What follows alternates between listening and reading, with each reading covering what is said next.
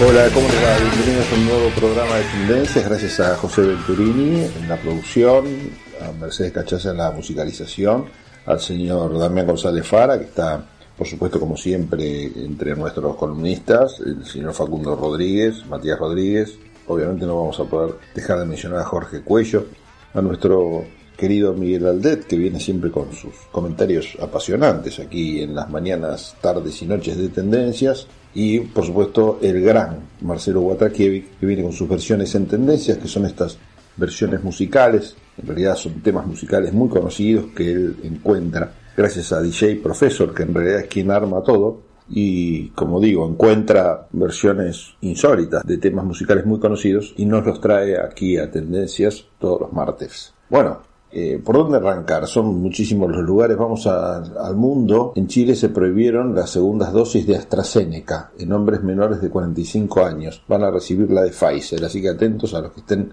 en Argentina recibiendo AstraZeneca. hay que ver qué pasa en Argentina. ¿Qué pasó en Chile? Bueno, les cuento.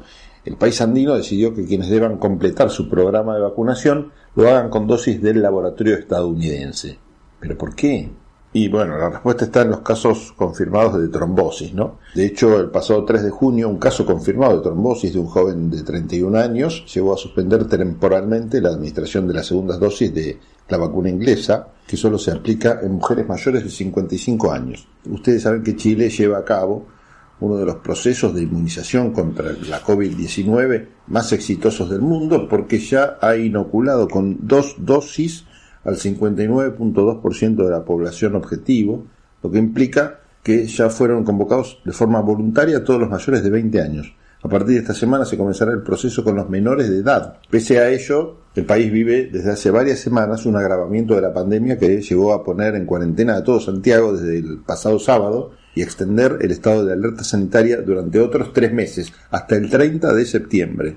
La alerta sanitaria, según dijeron las autoridades, permite tomar algunas medidas restrictivas respecto a la pandemia, pero no implica que se vaya a ampliar el estado de excepción, que deberá ser propuesto por el presidente y aprobado en el Parlamento, y que permite, entre otras cosas, militarizar las calles. En las últimas 24 horas, la ocupación de unidades de cuidados intensivos se situó por encima del 95%, tras registrarse 3.290 pacientes en estado grave una de las cifras más altas desde que llegó el virus, lo que implica que solo quedan 160 camas críticas libres en todo el país.